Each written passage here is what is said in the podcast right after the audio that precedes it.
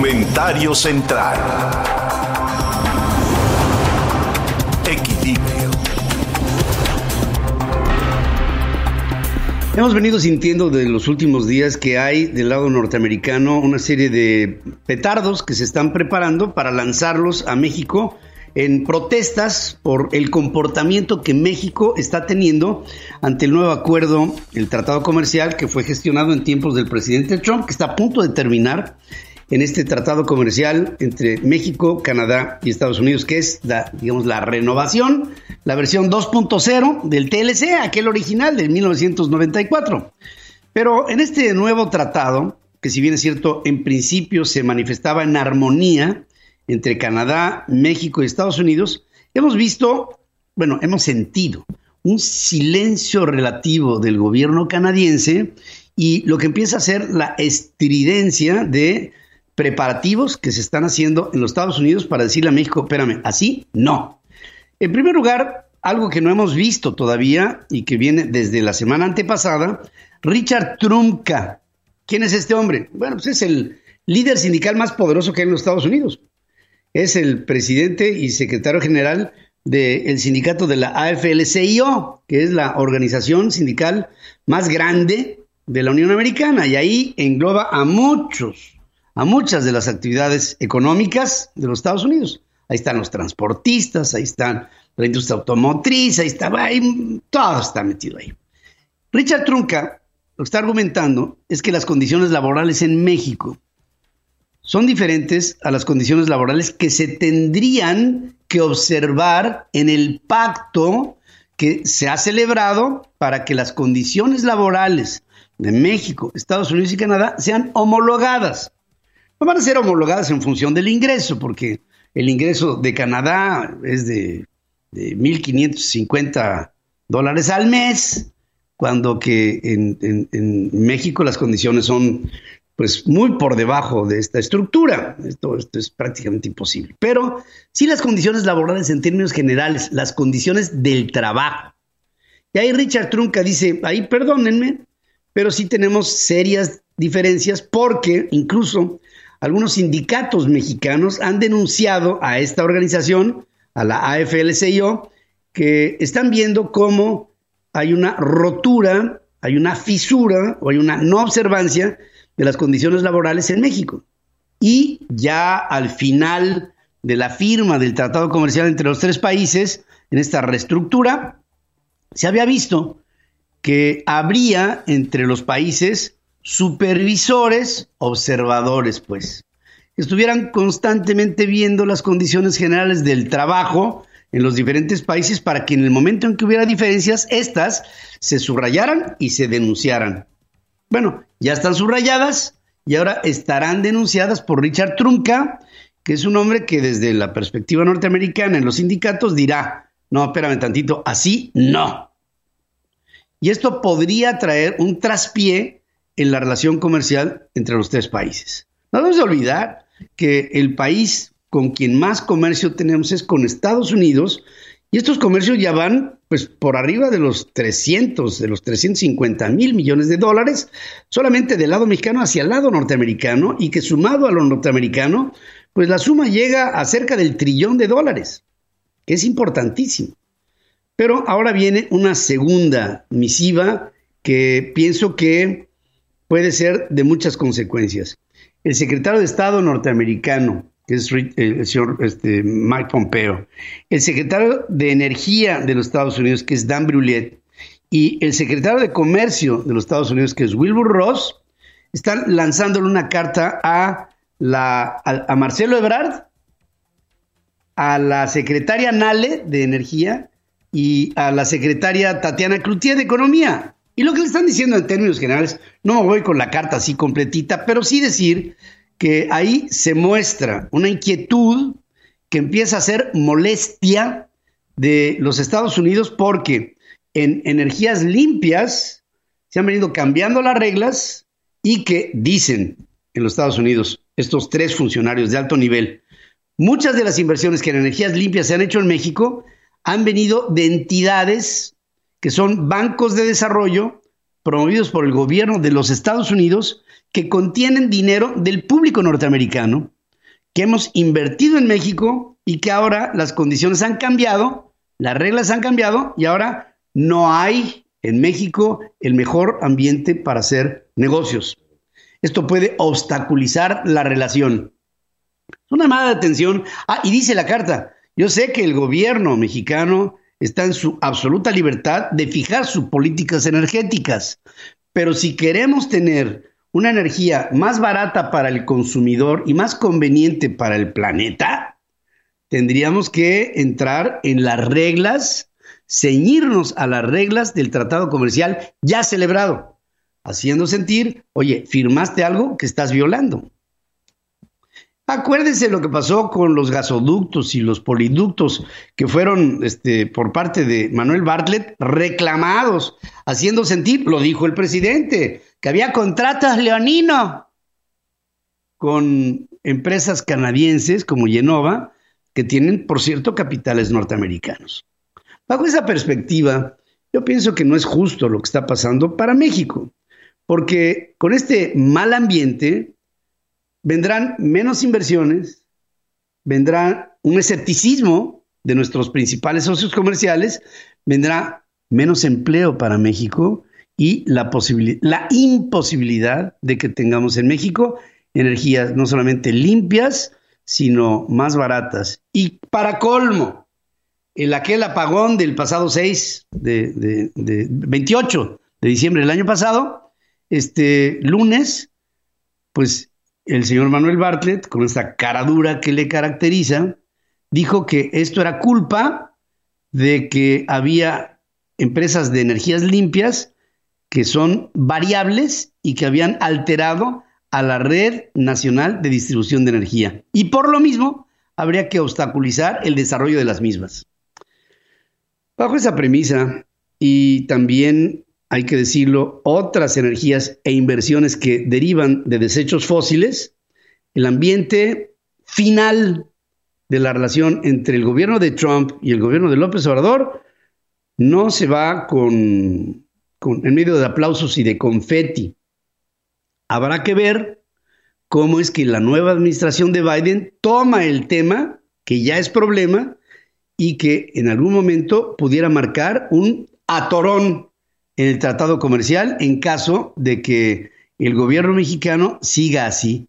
Y como colofón, el embajador acreditado de los Estados Unidos ante México hasta el 20 de enero, el señor Christopher Landó, dice, tendría que haber un buen ambiente para, para todo lo que estamos en este momento promoviendo entre los países. Por cierto, le quisimos donar a México un equipo para detectar el flujo de armas a su país y el presidente de México no lo quiso recibir.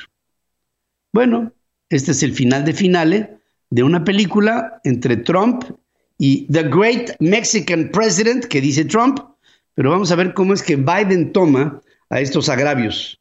Si bajo la misma diplomacia, de decir mi gran amigo, el presidente López Obrador, o bien vienen presiones mucho más de fondo. Ya lo veremos, por lo pronto creo que a México y a los inversionistas mexicanos les tocaría levantar la voz y decir, óyeme, presidente, ¿de qué se trata? A menos de que sigamos con esta idea de agachar la cabeza, como ya empieza a ser costumbre entre muchos empresarios en el país. Para que tengas el dato. En Central FM. Equilibrio. Hoy estamos aquí como siempre en esta gustada sección de para que tengas el dato que realmente tiene a veces eh, algunos, algunos datos tan interesantes. Fíjense que Alexandros Yosifidis, que es especialista en inteligencia artificial de la Universidad de Aarhus en Dinamarca, se vale de la tecnología de redes neuronales para analizar grandes cantidades de imágenes históricas de la Segunda Guerra Mundial.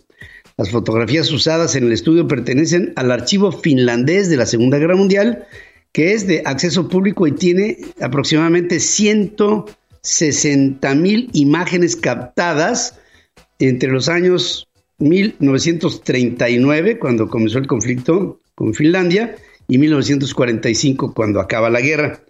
Y en diferentes batallas, en eventos, todo se ha venido clasificando y mediante algoritmos de inteligencia artificial han logrado incluso reconocer la identidad de los fotógrafos que tomaron las imágenes basándose en el conocimiento previo de la obra de los mismos fotógrafos y la tendencia sobre las miradas que fueron captadas a través de las fotografías. Luego de analizar el trabajo de 23 conocidos artistas de la lente de Finlandia, que fueron parte de la crónica de Safrijo, que fue espantoso lo que sucedió en la Segunda Guerra Mundial y Finlandia tiene escenas tremendas de lo que sucedió. El estudio fue titulado Machine Learning Based Analysis of Finnish, o sea, Finishes finlandés, World War II Photographers. Y su objetivo es demostrar las ventajas de las redes neuronales artificiales hasta el punto de detectar a las personas que tomaron las fotografías, a los objetos y a los autores, todo esto en un marco de inteligencia artificial ligado con redes neuronales, para que tengas el dato. Para que tengas el dato, el ingeniero aeroespacial Michael Tolley de la Universidad de California en San Diego desarrolló un robot acuático basado en un calamar, en un proceso para emular mecanismos naturales que permiten a los animales desplazarse. Es decir, este robot hace los movimientos iguales que los tentáculos de un calamar para poder nadar.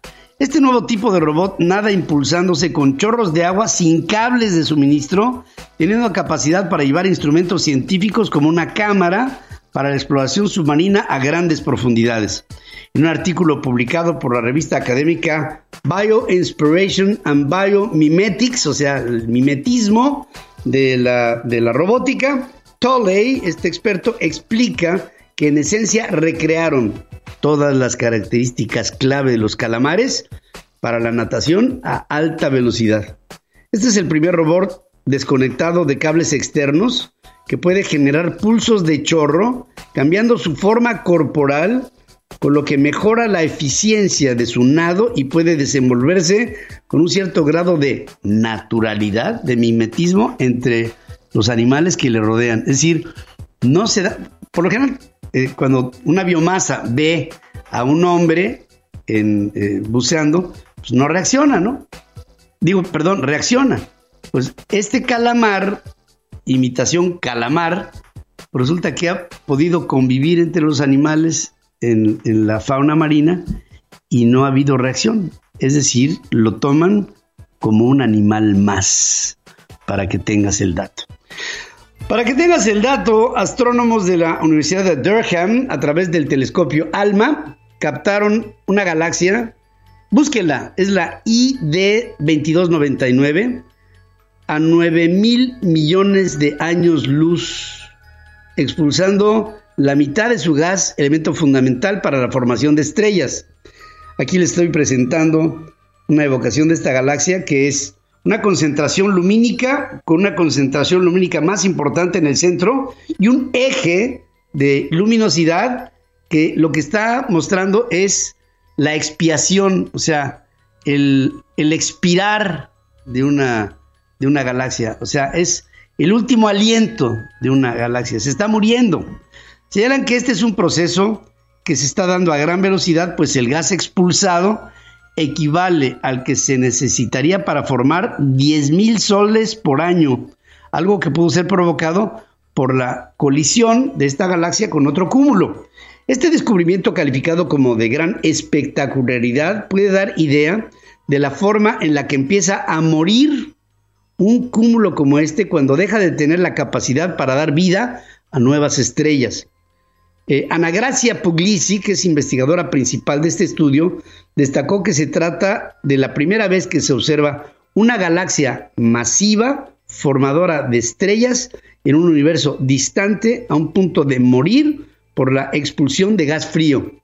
Así tendrá el final, no esta galaxia, todas las galaxias del universo en un tiempo determinado. Nos lleva esto a una ley de la creación universal. todo empieza, todo vive y todo termina. Un sol, una galaxia, un cúmulo o tú y yo, para que tengas el dato. Hablemos de capital a capital. Con Pedro Biaggi.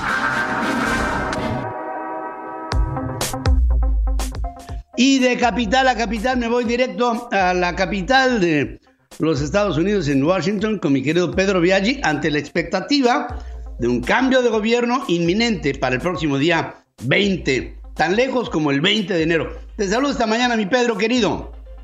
Buenos días, mi querido Pedro. Feliz viernes. Llegó el fin de semana. Qué rico. Ya estamos casi, casi, casi ahí. Solo faltan unos cuantos días, pero parece que falta como un año para el 20 de enero. Sí, efectivamente, desde Guantánamo, D.C., estoy transmitiendo en vivo a la capital mexicana porque, Pedro, Washington está como Guantánamo. Solamente lo puedes ver desde detrás de la verja, o sea, desde acá, así. Hay increíble, la ciudad está paralizada, tenemos un toque de queda que a las 6 de la tarde todo el mundo fuera de las calles, ah, estamos esperando 20 mil guardias de la Guardia Nacional, pero ya hay 10 mil aquí en la ciudad, hay más guardias que gente y, no se puede salir y da miedo en realidad.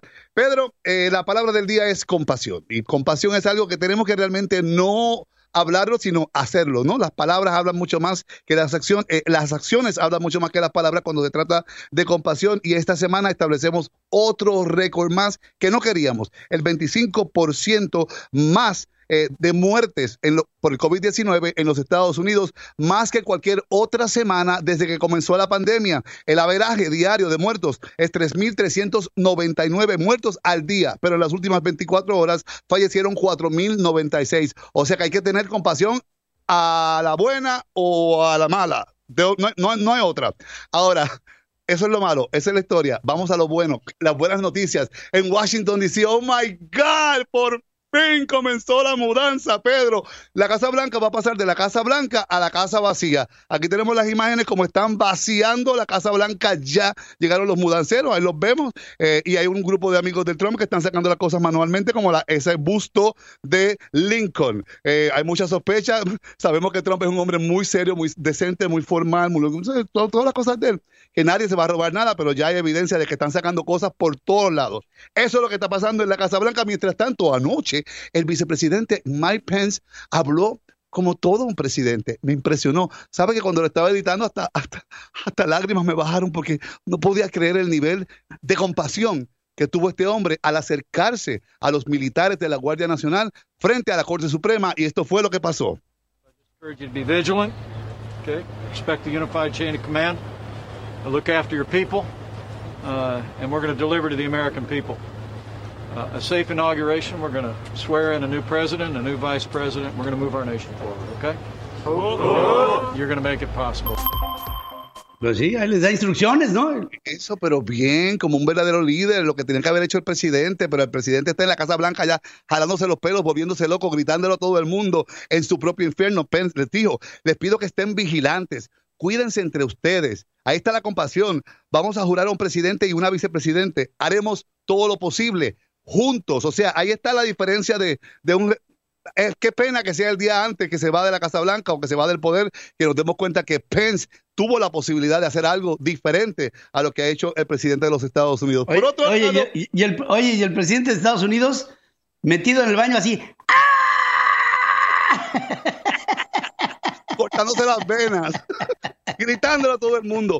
Mientras tanto, Pedro, recordemos que Lindsey Graham es el senador de Carolina del Sur, que la semana pasada él dijo que él rompía con Trump, que ya simplemente no continuaba más apoyándolo eh, y lo dijo de esta manera.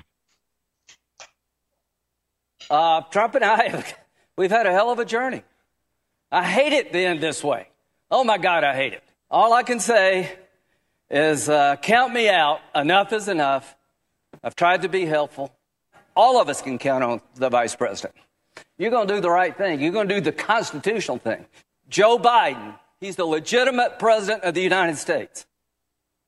¡Wow! ¡Caché! Sí.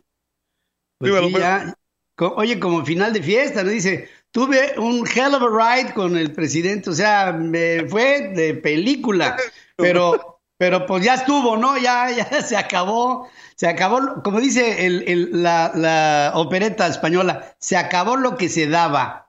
Entonces, Pues ya, ya no hay más. Y dice, y ustedes tienen que hacer lo, lo correcto. Eh, y, y quiero decirles que el presidente, el próximo presidente de Estados Unidos será Joe Biden. Y, y, mira que si alguien fue, si alguien fue, dice, ¿cómo estás? Estoy bien. Pero eh, fíjate, Pedro, que el hashtag, no, no, no, te puedo ni siquiera explicar por qué es, porque es demasiado malo. El hashtag es Ladybug y es sobre Lindsey Graham. Búscate ese hashtag para que vea lo espectacular que es. Él ahora cambió, ahora parece que se acostó de nuevo con el presidente o se fueron a jugar golf y no sé lo que pasó. Que mira lo que dice en este momento, días después de que lo mandó a la fregada. We impeached the president today, today without any evidence. It's just sheer hatred. If this becomes the norm, be careful what you wish for today. Under this theory, the radical left, if you can impeach a president after they're out of office, why don't we impeach George Washington? He owned slaves. Where does this stop?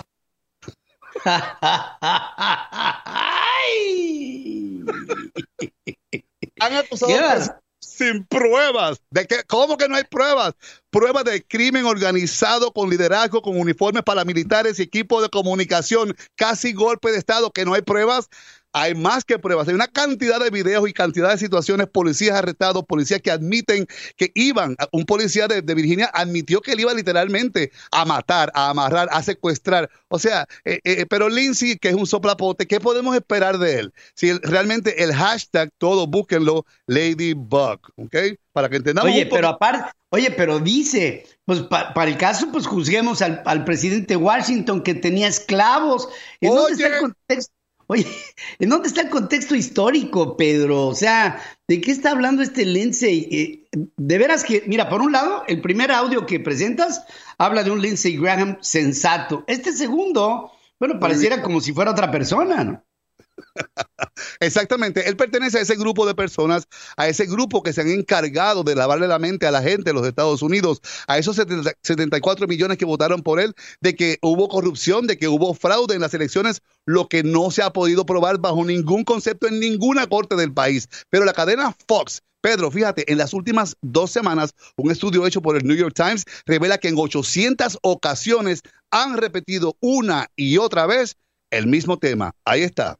The most brazen acts of voter fraud to date. We have to look into every one of these concerns. We, you, the American people, deserve better. It is a national disgrace how some states have handled this election. It's provable, and we will be proving it along with other methods of fraud that they use. ¿Mm? El único canal en la nación, bueno, aparte de otros dos que el presidente está pagando por ellos, que dicen y llevan esta agenda continua, continúan diciendo lo mismo, Pedro.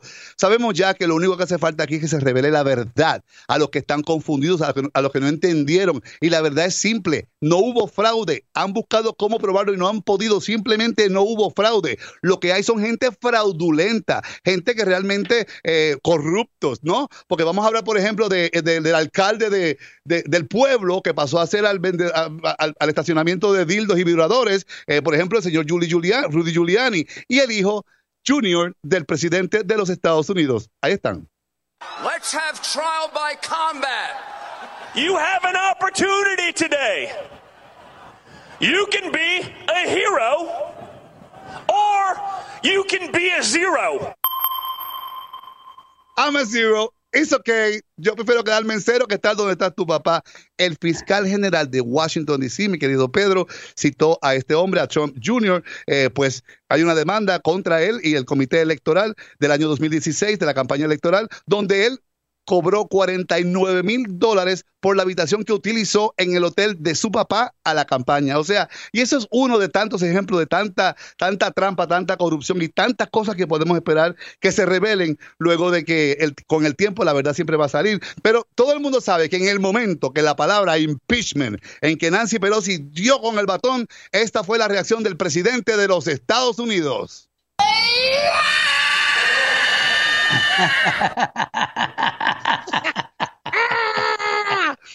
Pero Pero así reaccionaron el resto de los americanos. Mm.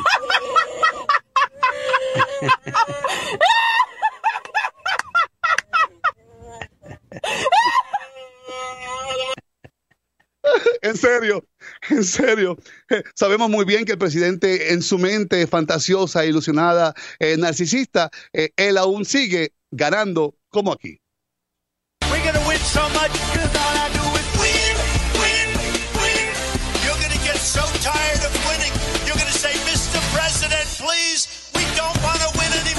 It's too much. Please, please, it's too much winning. We can't take it anymore. Winning, winning. La verdad, fíjate, Pedro, sospechábamos que el mal iba a ganar sobre el bien, pero yo pienso que el bien, al final, eh, hay justicia para todo el mundo. Y hablando de justicia, Pedro, te quiero invitar mañana a las 8 de la mañana a través de Central FM a mi programa En Defensa Propia, donde ofrecemos una consulta legal completamente gratis a las personas que estén buscando y entender su estatus migratorio en los Estados Unidos. Es mañana a las 8 de la mañana. Toda esta información vive en Central FM Online y te invito a que me sigas a través de Pedro Viaggi Show. Para ti, Pedro, un fuerte abrazo, mucha compasión para ti, para todas las personas que nos escuchan y nos ven. Bendiciones. Y cada vez tienes más público, mi querido amigo. Y cada vez hay más gente que te quiere como te quiero yo. Gracias, Amén, querido. Jesucristo, Gracias. Gracias. México es impresionante, es cultura y mucho más. Vamos a descubrir los rincones de nuestro país en Caminando Ando con Jafet Gallardo. Estoy con mi querido Jafet Gallardo. Te saludo esta mañana, querido amigo. ¿Cómo estás? Igualmente, Pedro, te saludo con mucho gusto, mucho agrado y con mucho power porque pues es viernes, vamos a conocer un rincón más de nuestro país y justo, déjate comparto, Pedro, que las, esta semana las redes sociales me estuvieron mandando las fotografías de los viajes anteriores que he tenido. Y me gustaría invitar a la gente a que nos mande sus fotografías de los últimos viajes que realizó con el hashtag Caminando Ando y etiquete todas las redes central, de Central FM, las redes sociales de, de Central y las de Un Mexicano Feliz. Dicho esto, pues vamos directo y sin escala al destino del día de hoy. Y es que en uno de los viajes que tuve, Andábamos por Campeche, nos fuimos a, comer un delicioso pan de cazón a Champotón, que está muy cerca de Campeche Capital, y nos llevaron a una finca, una finca que para nuestra sorpresa eh, fue rehabilitada en el año 2000 por las Fuerzas Armadas, pero originalmente esta finca que se llama San Luis Carpizo, que se encuentra en Chapotón y que además la entrada es completamente gratuita para todos los viajeros que van por ahí y que quieren conocer cómo era esas fincas antiguas, sobre todo por la parte de Yucatán, que, que tenemos unas bellezas arquitectónicas impresionantes, pues aquí está esta opción. Fíjate que esta finca eh, en el año de 1890, su, su apogeo, digámoslo así, era la producción de agricultura, de algunos granos, algunas semillas y el enequén, que es esta fibra eh, que se saca de, del maguey, eh, de diferentes agaves y que se utilizaba pues para hacer eh, lazos, algunas telas, algunas eh, fibras para, para hacer eh, zapatos o calzados. Esta, esta finca, pues bueno, la reconstruyeron en su totalidad porque definitivamente estaba perdida, estaba ya toda destrozada.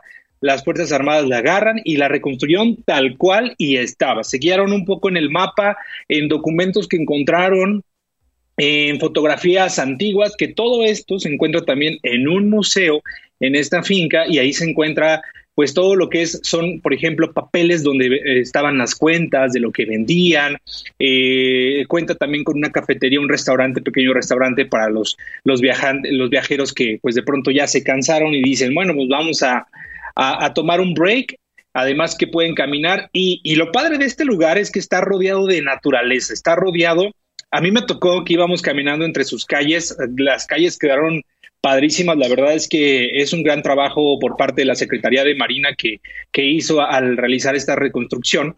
Pasan monos aulladores, pasan diferentes animales de, de, este lugar y que de alguna manera, pues bueno, te da, te da una sensación diferente, ¿no? Al, conocer un poquito más sus calles. Hay leyendas, está la leyenda de Iztabay, esta, esta leyenda de las hermanas, en la cual pues una era, las dos eran hermosas y bellas, pero pues de pronto una de ellas le gustaba la vida alegre y la otra no, y al finalizar cuando murieron, la, la que tenía la vida alegre olía delicioso, su, su cuerpo eh, desprendía un olor a flores delicioso, mientras que la otra hermana, la que era pura y casta, pues desprendía un olor un olor eh, repugnante. Y al final, pues dicen que por ahí, ahí en la hacienda San Luis Carpizo, se aparece la Ishtabay, por el, eh, vimos en las imágenes, hay, hay, un, hay un pozo de agua y por ahí se aparece, jalando a todos aquellos hombres de, de esta zona del país del sur, que pues se enamoran y caen ante los encantos de la Ishtabay. Ahí está. Entonces, también podemos ver imágenes de cómo estaba antes esta finca, de verdad estaba en ruinas prácticamente hicieron una reconstrucción total. Entonces, ¿qué más puedes hacer ahí? Puedes caminar. Hay diferentes eventos que va haciendo la Secretaría de Marina, diferentes homenajes y como lo mencioné al principio, este lugar es de entrada gratuita puede entrar desde las 9 de la mañana a 4 de la tarde. Recordemos que Campeche es uno de los lugares, eh, uno de los estados eh, cuyo semáforo epidemiológico eh, pues lo tenemos en amarillo. Así que vamos a, conocer estos tipos de lugares, pero lo que sí quiero recomendar, Pedro, es a la gente que se encuentra, eh, pues que es, que es parte del, del grupo vulnerable, no viaje no viaje, ¿para qué arriesgarse? Vamos a tener un poquito más de paciencia, que pronto volveremos a viajar por los rincones de nuestro, México. Y pues bueno, aquí está una opción para darnos una idea de cómo era la vida antes. Hay cafeterías antiguas, hay instrumentos antiguos y todo eso lo vamos a ir eh, pues viendo en, estos, vestigios eh, antiguos, pero también vestigios llenos de historia, llenos de cultura y que hoy en día pues tenemos acceso en, nuestro querido y bello país que es México. ¿Qué tal, Pedro? Esta opción en Campeche, en Champotón, esta finca San Luis Carpizo. Extraordinario, evocador, hermoso, histórico. Hay que visitar a nuestro México querido, como bien lo apuntas y promueves constantemente. Te mando un abrazo, querido Jafet. Un abrazo, hashtag Caminando Ando y nos vemos el próximo viernes. Claro que sí.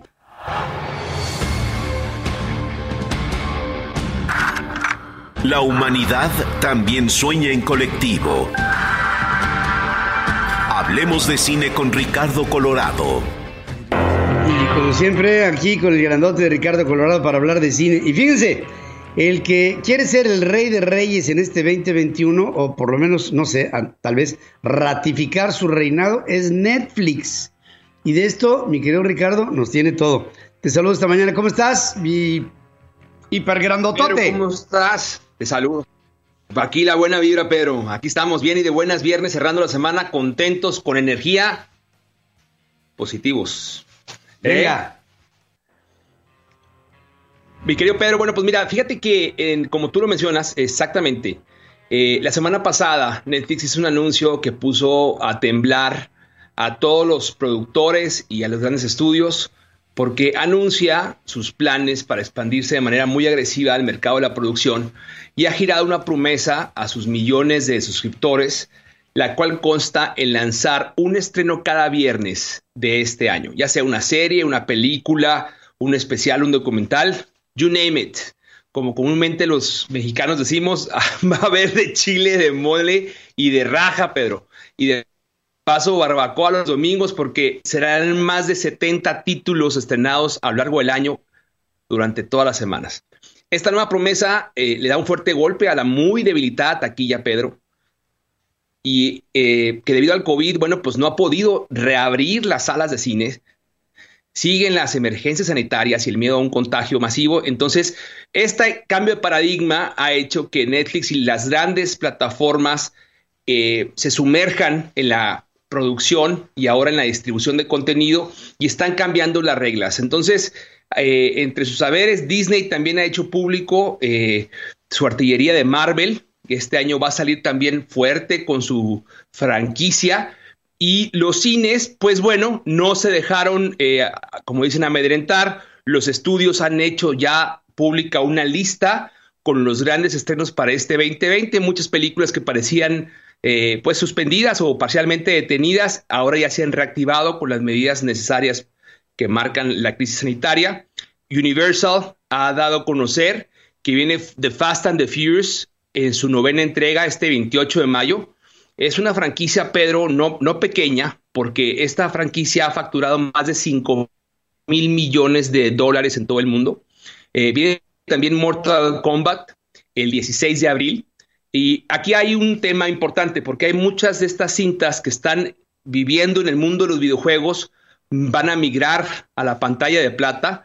Midway Games eh, tiene los derechos de Mortal Kombat y va a hacer la película de esta saga. Entonces, son videojuegos que están teniendo esas grandes historias, estas audiencias que están muy de moda y que están viendo que pueden ser muy redituables. El año pasado, Sonic triunfó contra todo pronóstico y superó ventas por los 1.500 millones de dólares. Top Gun viene también este 2 de julio. Esta es una inesperada pero muy bienvenida secuela tardía de los grandes clásicos del cine de los 80s. La producción de Top Gun original convirtió, como ustedes bien saben, a Tom Cruise en una mega estrella y a casi 40 años Tom Cruise sigue demostrando que es taquillero. Es la respuesta que están dando los estudios al anuncio de Netflix. Viene también otra cinta, Pedro, eh, que es, viene también de un videojuego, ya por nombre Uncharted. Esta es una cinta eh, bienvenida, es parte de una secuela tardía de los clásicos del cine de los ochentas y eh, también es una película que convirtió a Tom Cruise en una mega estrella. Y otra de las cintas, Pedro, es Misión Imposible. Eh, para este año se tiene pensado estrenar el 17 de noviembre. Otra vez Tom Cruise. Vienen los cazafantasmas. En el 11 de junio, Los Eternos, esta es una eh, producción de Marvel Studios para este 2021. Eh, estamos viendo, Pedro, que todas las grandes franquicias, las marcas, las sagas, las secuelas tendrán un gran mercado porque ya generan una audiencia. Y este año, repito, el 2021 va a ser un año donde las grandes plataformas se van a pelear junto con los cines, las audiencias. Creo que las películas eh, que vamos a ver a las salas van a ser cada vez más escasas, pero van a ser cada vez más grandes en producción. Creo que las salas de cine se van a quedar con este mercado de las grandes producciones de cine y eh, por otro lado las plataformas tendrán que absorber todo el mercado de las series, documentales y otro tipo de películas como los chick flicks, ¿no? Viene Halloween Kills este 15 de octubre, es también otra saga que amenaza también con hacer gran, gran taquilla esta película hizo más de 250 millones de dólares y es una de las apuestas de los estudios para regresar a la gente al cine. Y viene también, Pedro, Minions, el origen de Gru, este 2 de julio. Esta franquicia arrasó en taquilla, Pedro, con 1.159 millones de dólares en todo el mundo. Es una película eh, que ha hecho pues ya historia y es una cinta que es capaz de discutirse el reinado con Disney y Pixar. Eh, es la apuesta de Universal para eh, contragolpear a las plataformas.